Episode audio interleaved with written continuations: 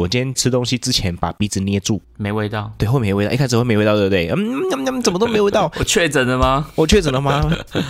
戴上耳机，开启声音，给你聆听新世界。一周听五天，天天新单元，夜夜听不完。Podcast 中医院。 Hello，大家好，我们是卡卡城咖啡吧，我是倪晨。 我是莫卡，哎，过了一个刚过完年，对啊大家不知道心情还算愉悦吗？开始上班了。我是没有出去上班啦，都在工作室， 那你们你们这样过年还是会有一点点过年的氛围吧？就是一直在烘豆子，一直在烘豆子，一直在烘喊豆着子。出豆，对不对？对对对，一直在包装，一直在出货，这样这样代表生意不错啊。应该说大家有这个过年过节，以前都送茶叶嘛，对不对？哎那现在比较多会开始送咖啡，对对对，确实我觉得对啊这个是一个消费习惯的改变。是哦那因为我们今天算是我们呃 Parkes 众议院的第四季一个崭新的开始嘛，耶对我们卡卡城咖啡吧来说，就是我们的第二季。是的，所以今天在这个第二季的开始，其实我跟木卡老板我们商量了很久，我们其实真的非常的有诚意，嗯，因为我们第一季其实我们的出发点是从一起去聊一杯咖啡嘛，对不对？所以对啊，虽然里面我们讲了很多的这些咖啡的硬知识，但是这些硬知识它是有点发散散落在各个不同的单集里面。是的，那今天我们就想说，既然是一个第二季的刚开始，就是卡卡森咖啡吧的第二季，应该会有蛮多的这些旧与新知的部分。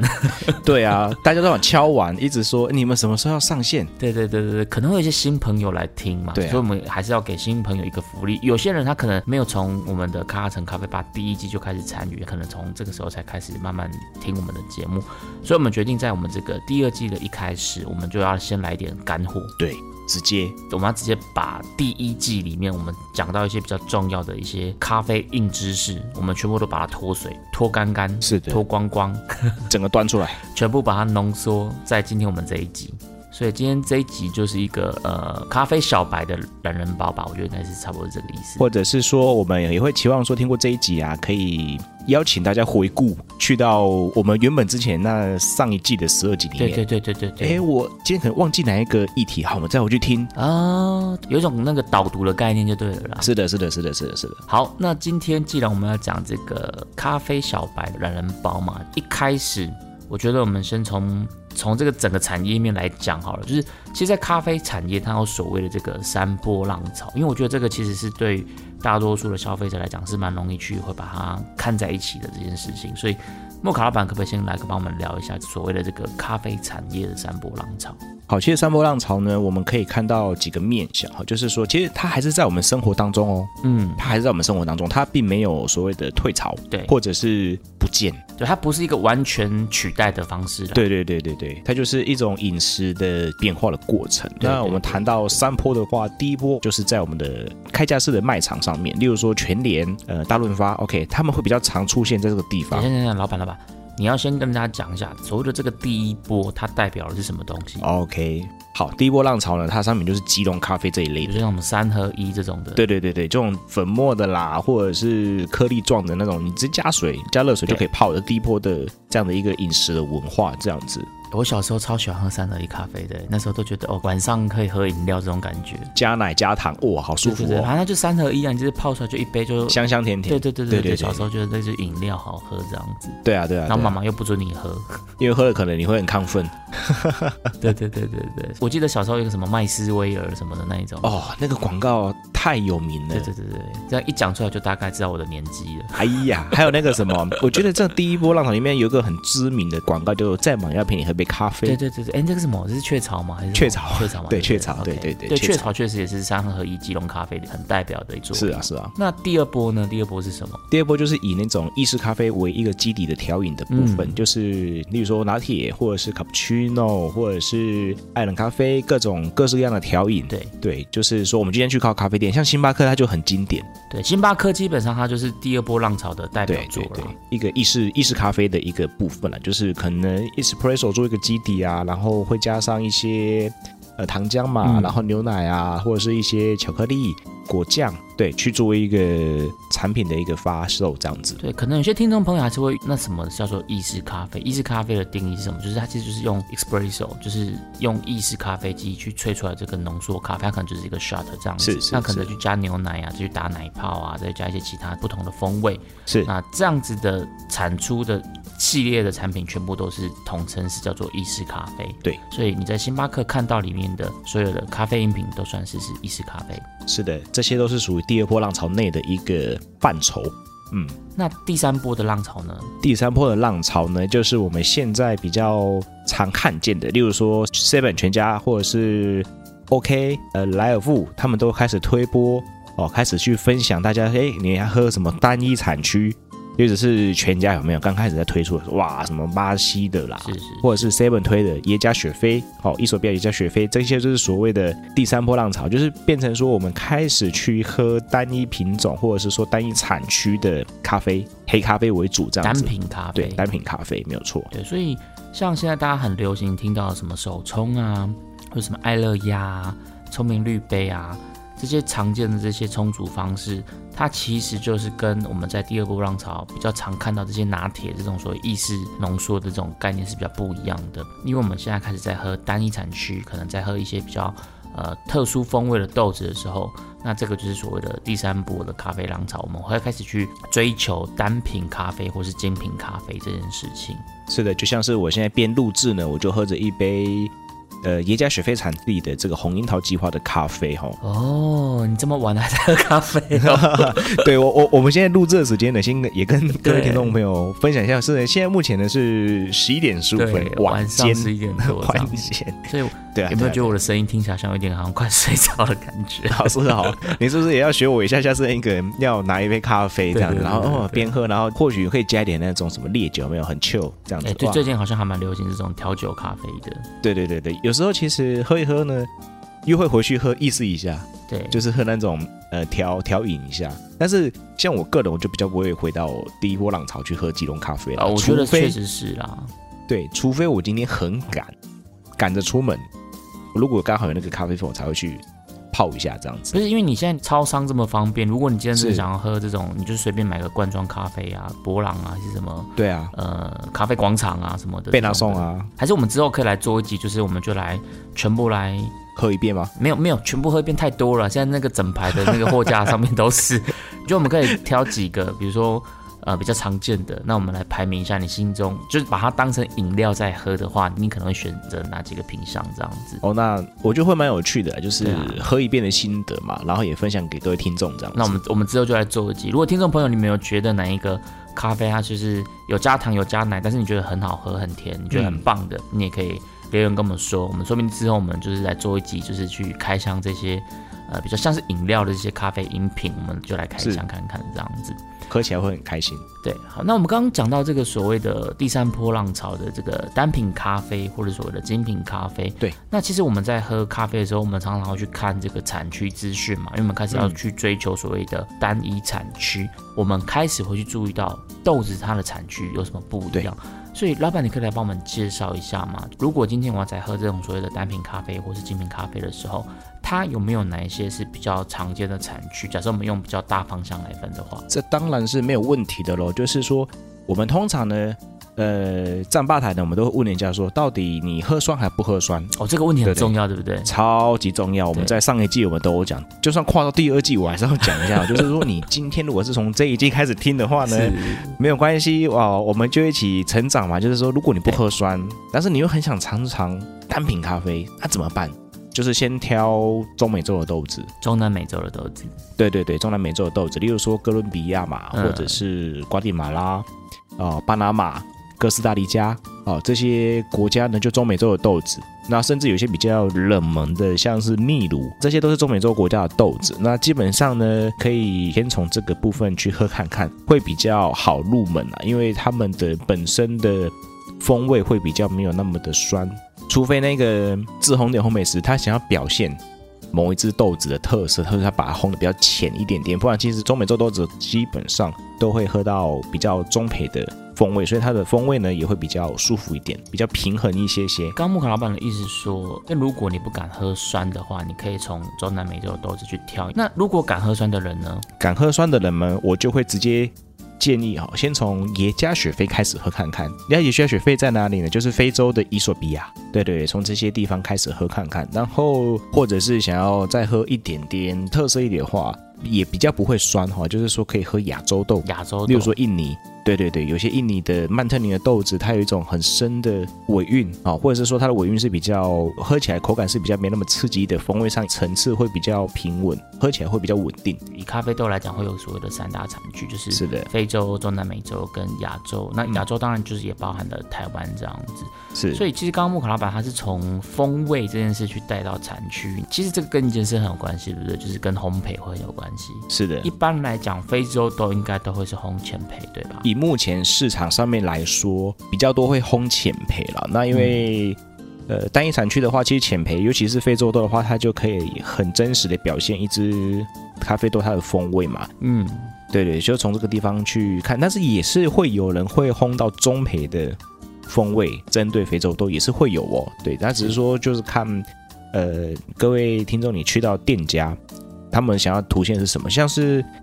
嗯，我记得一开始 Seven 在推非洲豆出来当他们的单品豆的时候，他们其实也是烘到中培左右的风味。其实这件事跟我们刚刚在前面问说，就是你敢不敢喝酸，真是蛮对蛮大的关系。我觉得这个真的是一个很常见的起手式，就是是你对酸的接受度高不高？对，因为我觉得这件事蛮两极的，就是如果平常没有那么习惯喝咖啡或是所谓的陈培豆的人，他们一开始在喝到这些咖啡这么酸的时候，他们其实是会有一点点没办法接受的，对啊，反而会抗拒。对，会跟他印象中的咖啡味道怎么那么的不一样。所以能不能接受这这个酸这件事，我觉得对于一个吧台手或者是对这个呃烘焙的工作室来说，其实是一个很重要的先决条件，就是你的消费者到底能不能接受酸，然后才能会去决定你后面想要往哪边去做推荐这样子。是啊，是啊，就是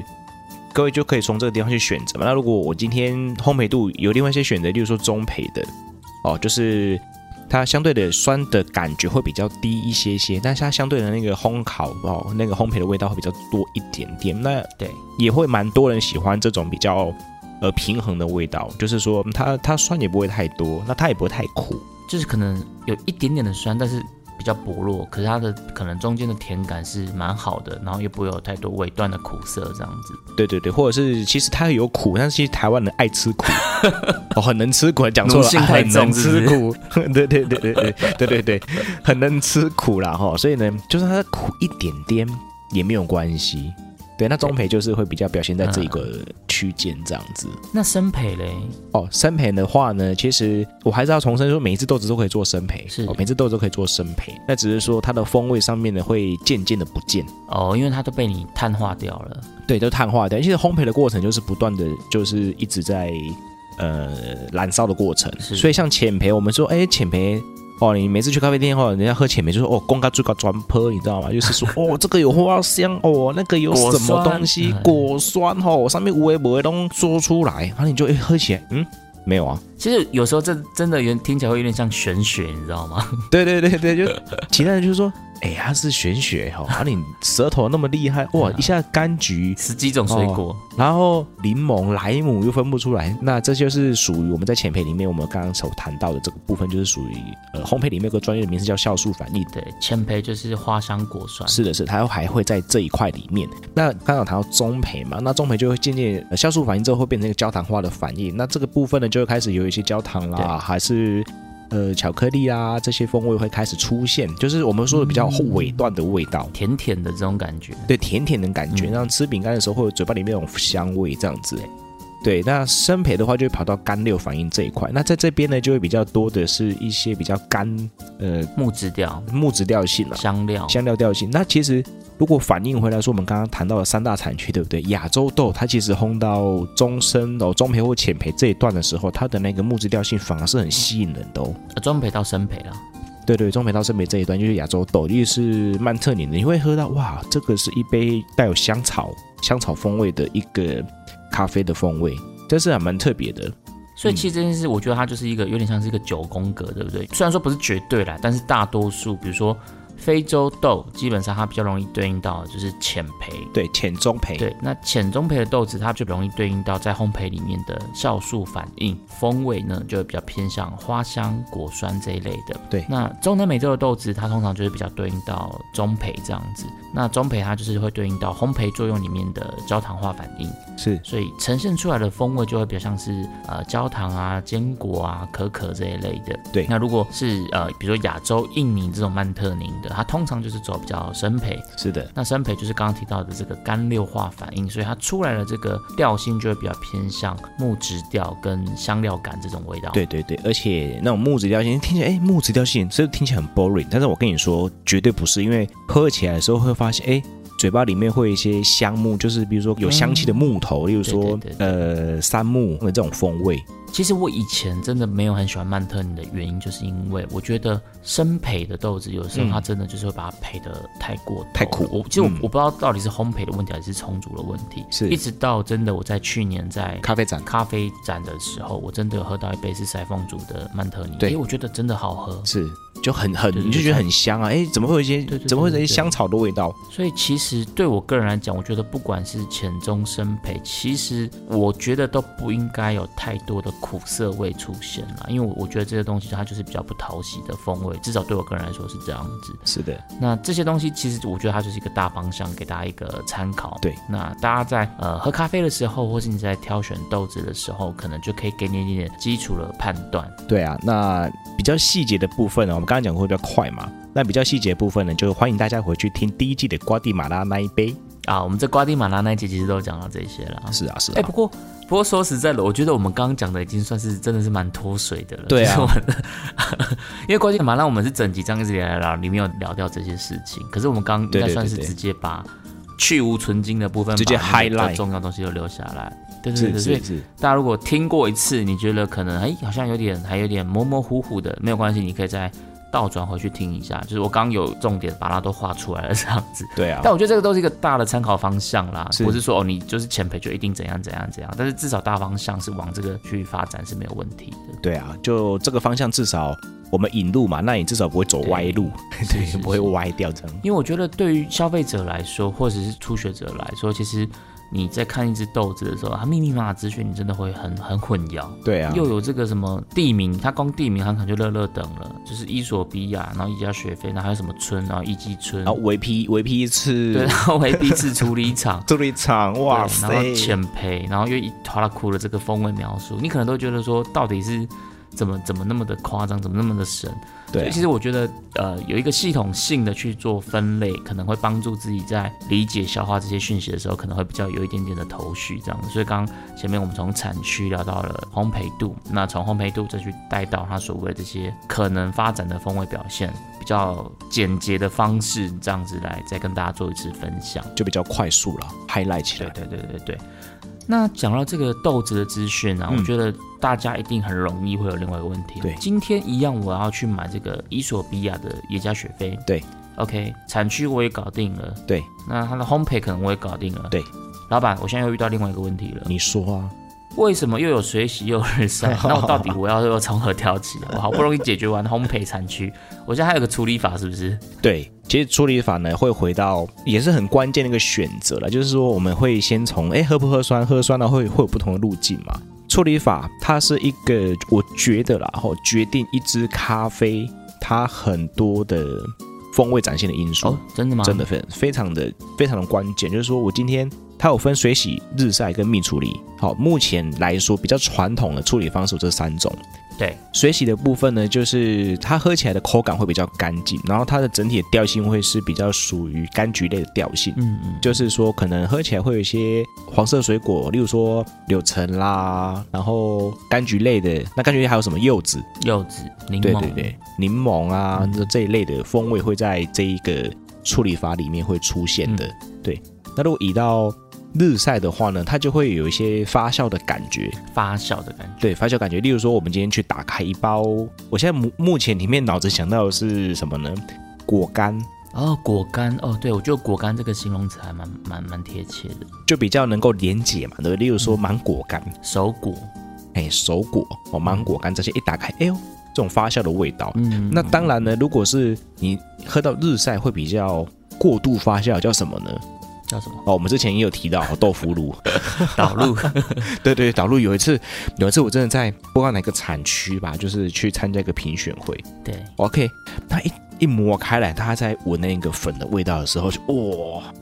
我还没有头还没有靠近哦，我就闻到那一杯满满的豆腐乳，我就说哦，这杯我不要。我最近还有听到一个，我觉得跟这个概念应该有点像，就是导 OK 酱油。哦，酱油，对对对，就是对那种你经过那种酱油酿制厂，会有一股那种对对对对对对对对， gam gam，就味道很集中。纯古法酿造曝晒九十天这种，对对对对对，就觉得哎，怎么有点酸酸臭臭的？嗯，发酵的这种哎，味道。发酵的味道，但是我们讲，大家会不会听起来，哦，日菜就是发呃酸酸臭臭，没有，但是那是过度发酵 哈、哦，我还是要澄清一对下。那合理哦的发酵，合理的发酵。合理的发酵就是真的是手果干那种的味道，就是你还是闻得到水果的那嗯种热带水果的味道。例如说，我们今天夏天的时候去到卖场，对，然后不是摆很多水果嘛，嗯，对不对？一个一个转角走进去的时候，忽然间发现，哇，这这区就是整个都是那种呃热带水果区的那种这这一这种风味的话，基本上它就是比较属于那种日晒处理的方法比这如样说凤梨啊、芒果啊、百香对果对对啊这对种。对对对对，果干的部分这样子。对对啊， ，OK。那蜜处理呢？哦，蜜处理哦，它是另外一种，我觉得针对豆子加强的一种的处理方法。加强的处理方法，对对对，就是说，其实他们蜜处理的方法呢，就是说他们的果皮刨完之后呢，用不同的晒法，或者是说保留不同的那种生咖啡樱桃的部分，然后去做后置处理。嗯，对，那它的这个风味呢，理论上哈，理论上喝起来它的甜感会比较多一些些，因为他们在嗯整个后置发酵的时候，有些哦果胶，对果酱的部分是比较多的。蜜处理处理最厉害的地方叫哥斯达黎加，对他们很强。那他们会有一种什么特殊特殊的蜜处理方法？那一那个生豆一打开，我闻到是什么味道，你知道吗？是什么味道？葡萄干。哦，所以也有什么葡萄干处理法，对对不对？对对，葡萄干蜜处理法。哎，闻起来哇，整包都是那种葡萄干的味道，那会你会觉得很香还是很甜？我觉得很香，就是又香又甜的味道。然后烘起来，然后在杯测之后就会喝到，例如说像是葡萄干的味道，嗯觉得很舒服。很舒服。然后它的手果的味道又比日晒的还要更明显一些些。 OK，对，就是会有时候会反而会觉得，哎、这很像在吃一根很熟的香 蕉，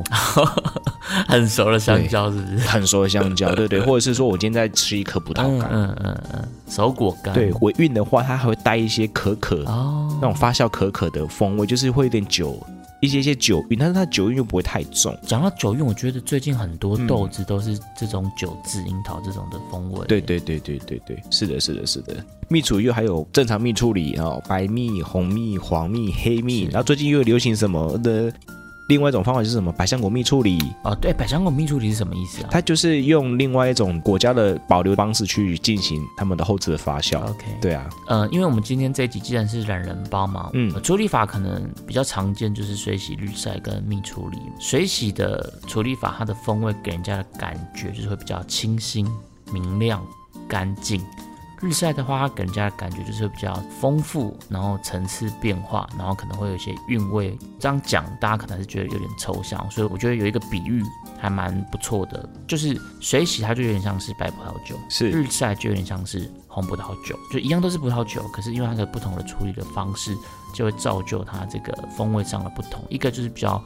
呃果酸、明亮、清新这种的，那另外一个就是比较发酵，然后丰富有韵味的这种的，那就看你喜欢哪一种？哪一种调性，你就可以去尝试看看。其实我觉得一开始都多喝啦，像我一开始我就是比较喜欢喝水洗，但是我后来有有一阵子就变得比较喜欢喝日晒。日晒就是这个东西，我觉得其实是会不断的在转变的这样子，所以大家看到豆单上密密麻麻的资讯，其实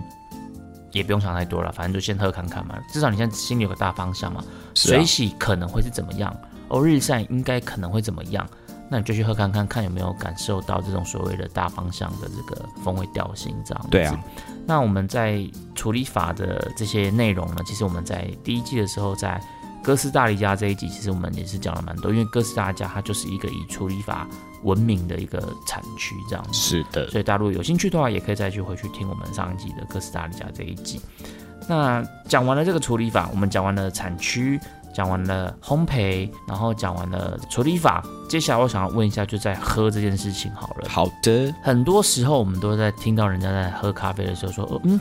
哦，这杯咖啡它这个 body 很不错，嗯，诶，这杯咖啡它的口感很醇厚。对，那所谓的这个 body 啊，这个口感啊，它到底是什么意思，或是要用什么样的一个判断标准？好，这个其实很主观哦，我还是要讲一下，这非常非常主观，但是它其实有一个标准的判定。对，那我们常常说，哎，咖啡很像玄学嘛，像我们刚刚聊到的说，哦，这杯里面可能各种味道哈、那我都我都很想说，其实这个某种程度上是咖啡师啊，或者是烘焙师的一种，或者是鉴定师的一种职业病哦，就是开始幻想这杯有什么味道，然后可能这杯味道会跟之前我们吃过什么东西啊、对对对对对，那你刚问的口感是什么？其实它是有一个判定的标准，就是说我们喝进去到嘴巴里面的时候，它到底在我们嘴巴里面的重量是什么？重量是什么？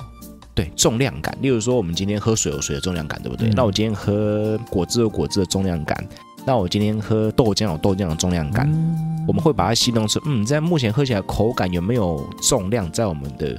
口腔里面？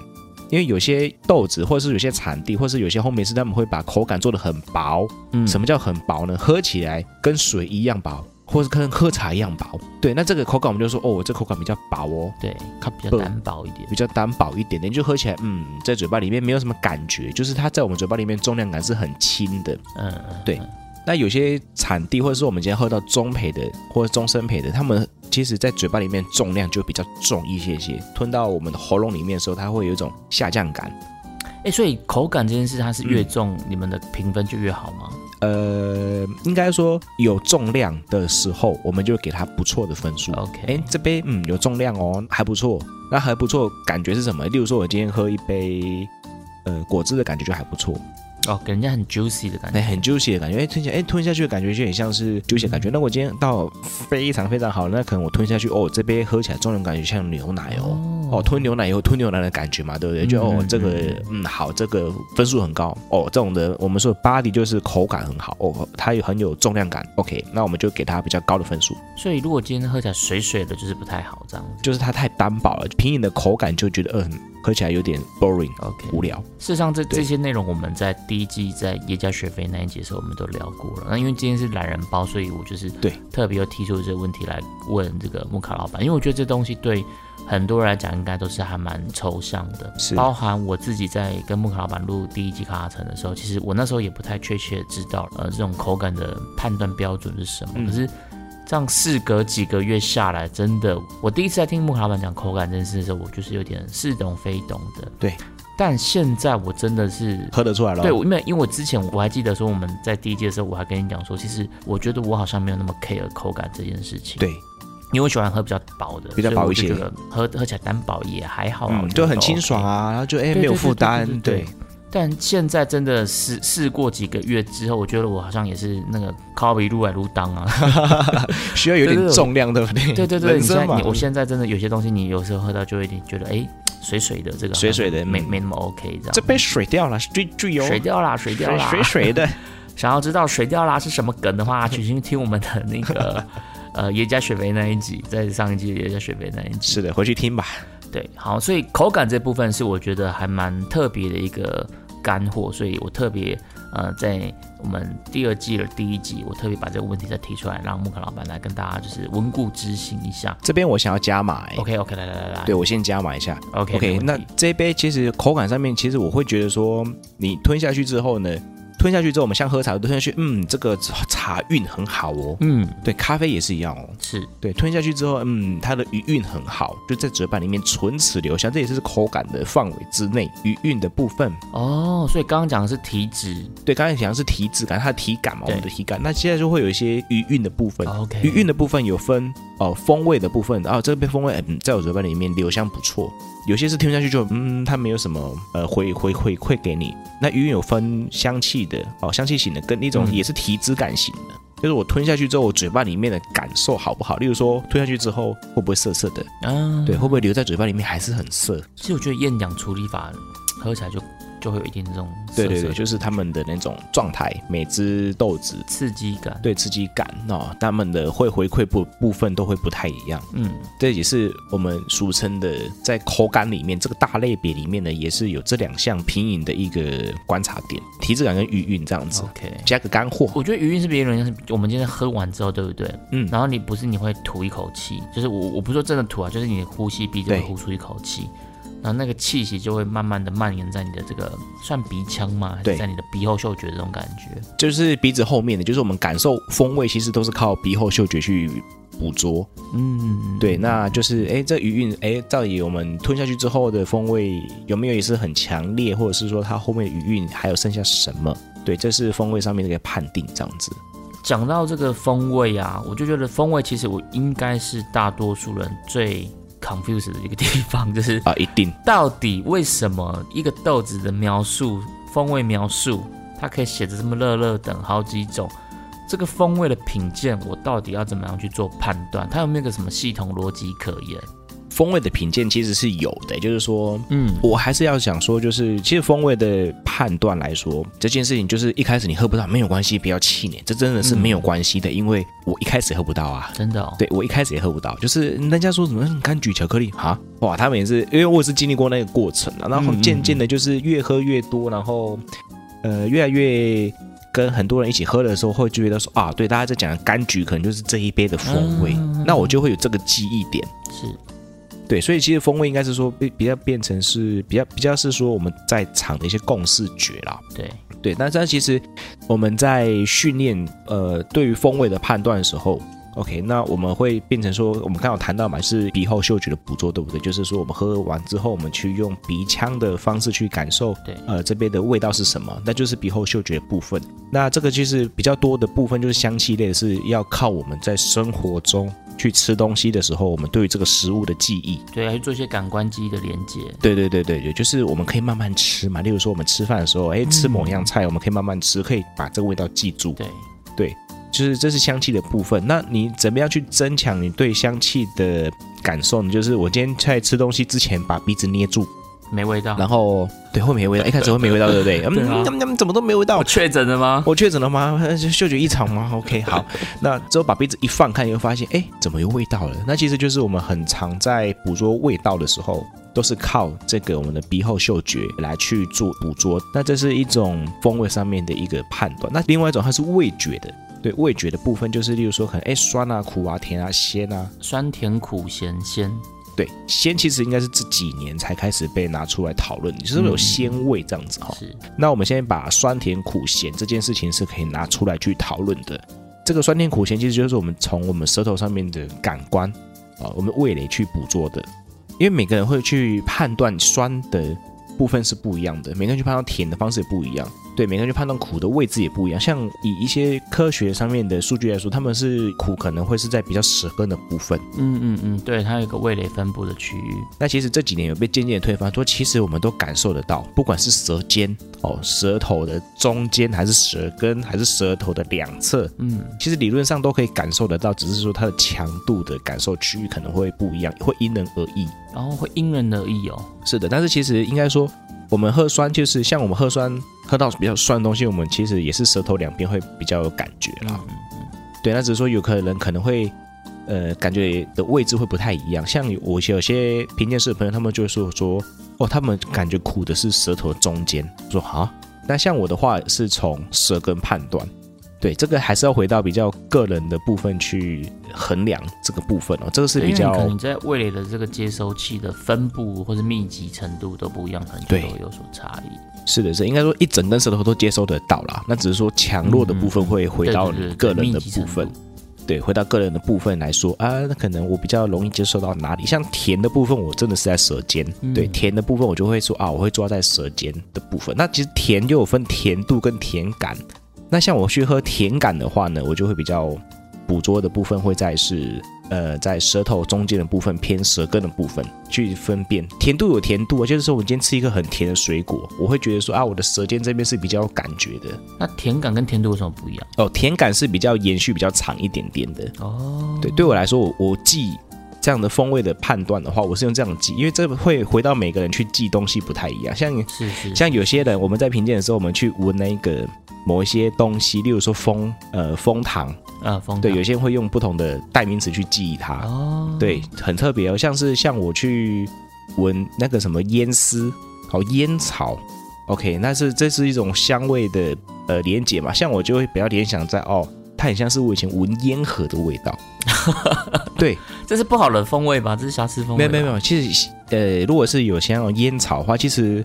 它其实是香香的哦，嗯香香的风味。那在记忆里面的话，我们就会用这样的方式去联想。 ，OK，对对对，所以味觉，味觉就是变成说，好，味觉就是用酸甜苦咸去做一个判断。嗯嗯嗯，对，那如果是说所谓的香气的部分，就是我们要看我们在平常食物经验里面呢去做一个连接。那其实这两个部分呢是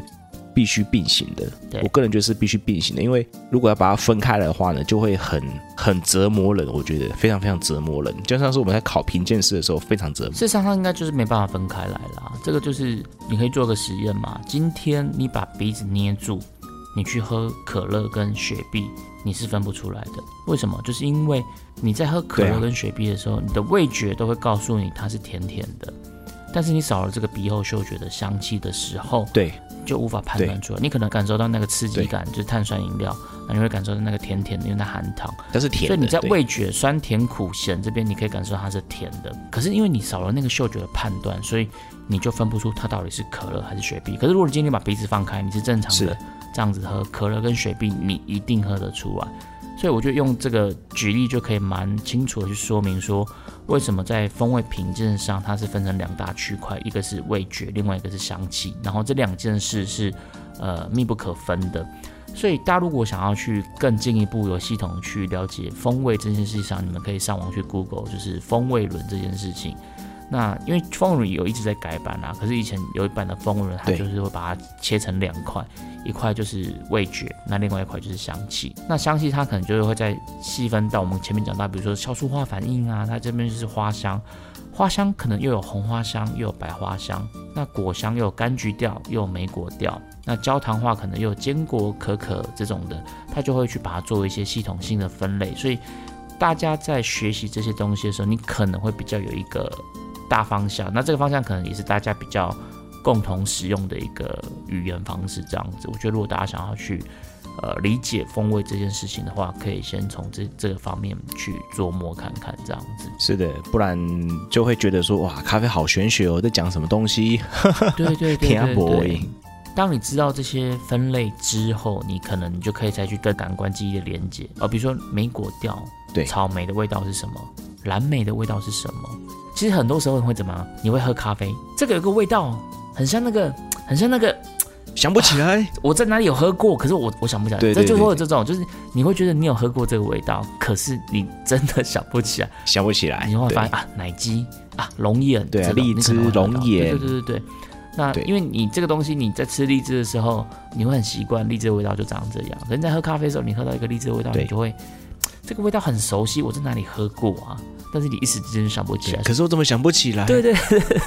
这是什么东西？对，然后就会就会延伸到刚刚木卡老板讲，就是感官记忆。所以你平常在，你可以先去看风味轮上面有哪些风味描述。对那你下次在吃到这些东西的时候，你可能就可以特别去记一下这个东西是什么味道。那下次你在喝咖啡的时候，就哎，诶真的耶，你好像喝到了什么这样子。对啊，花香是白花还是红花？白花跟红花的味道又有什么不一样？这样子。是的，是像的我，我之前看那个王策的影片，他就说他之前在准备比赛的时候，那因为他们就是也是要定那个风味描述，对。然后他在台湾的时候，他就把那个风味描述定成是凤梨，对。但是他的那个团队，因为他团队里面有欧洲人嘛，他就哦说，这个没有那么酸，凤梨太酸了，你这个应该比较适合定，比较像百香果，不是凤梨。 然后王哲他说没有，你相信我，台湾的凤梨就是就是这么这甜样。 对，所以他他就他们后来在台湾的时候，他们定的比较像凤梨这样子。对可是当他们这个豆子到欧洲的时候，因为他知道欧洲人他们的饮食习惯其实跟台湾是很不一样的，超所以级不一样，当你把这个风味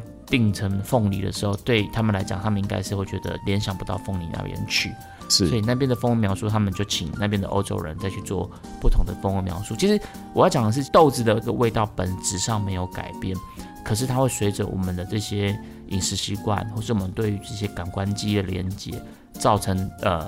风味判断上就会给它不同的风味描述。但其实你笼统的来说，它可能都是一种热带水果的风味这样子。是是是，所以有时候看到哎热带水果，那你可能就是哎、好，那可能就是哪一些风味会在里面，就是以后去看到豆单的时候，你就会发现，嗯，热带水果就在描述一些什么东西。是是是是是，对啊，是我这边再补充一个笑话好了，就是好说，啊刚刚我们的昵称有说，呃，这是因为会因应不同的地区，然后来去做一对个。感官记忆连接呃的不，同。感恩记忆的，就是就是说，哎、我刚才谈到说，最一开始我提到说，哎、风味的部分其实是某种的共视觉，嗯，我这边讲个笑话，就是我们那时候去考评鉴社的时候，我们就闻到某一个东西，然后我们就会大喊说：“牙 医 牙医牙医是什么？在咖啡风味轮里面，它不是瑕疵哦，嗯它叫做丁香。丁香，丁香是牙医哦。对，就是它那个我们小时候，靠，我们这样讲是不是又要暴露我们年龄？我小时候去拔牙齿的时候，对不对？对他不是说插那个麻药吗？那个麻药不是一颗，对不对？然后一个牙医是会拿一个东西在你牙龈那边插插插插插插，麻药的味道，我记得不是会有点苦苦的吗？对，苦苦的，然后有一种很难形容的味道。那我们呢、拿到那个香品，我们一闻就说哇，这这，他就写丁香，我们全部人傻眼。他说啊，丁香是这个味道，但是丁香最对我的记忆里面来说，它是一种很不好的记忆，叫做牙医。它是不是会有一点刺激性的香料感那种感觉？对对对，会有一些香料味。但是它的整体的味道就是哦，好牙医科哦，就是我们一进去牙医诊所里面那个味道。嗯嗯嗯，有点像对是对对什么化学物质的那种味道。对对对对，它就是我们闻到丁香的味道。坦白讲，我们我没有闻过真正的丁香应该长怎么样，但是是我对丁香连接的记忆就是以前有抽过一种烟，它上面是说它是什么丁香风味什么的，但那个给我的印象是甜甜的。对但是如果你今天说是哦麻药，它给我的印象是苦苦的。对，所以它可能同一个东西，但是不同的连是接或是不同的想象，你就会有不同的这些连接。我觉得这件事其实蛮有趣的。很有趣啊，就是我们会，就是我们现场呢，我们会马上联想去哇，牙医科的味道、嗯嗯嗯。哎、那你们的哦对对那对个对蚊香瓶是几个味道的？哦，三十六味的，哦，三十六味的。对，哦三十六个味道这样子。我觉得我们里面还会有什么，像那种熟牛肉，它就会有点像是胶囊皮的味道，胶囊皮哦。对对 对，干毛用丝丝的那种胶囊，对对对对，就是那个，对啊，老翁老够博头刀的那个丝丝，胶囊有有味没有，道吗？有有有胶囊皮，其实你仔细去闻，那种胶囊皮是有些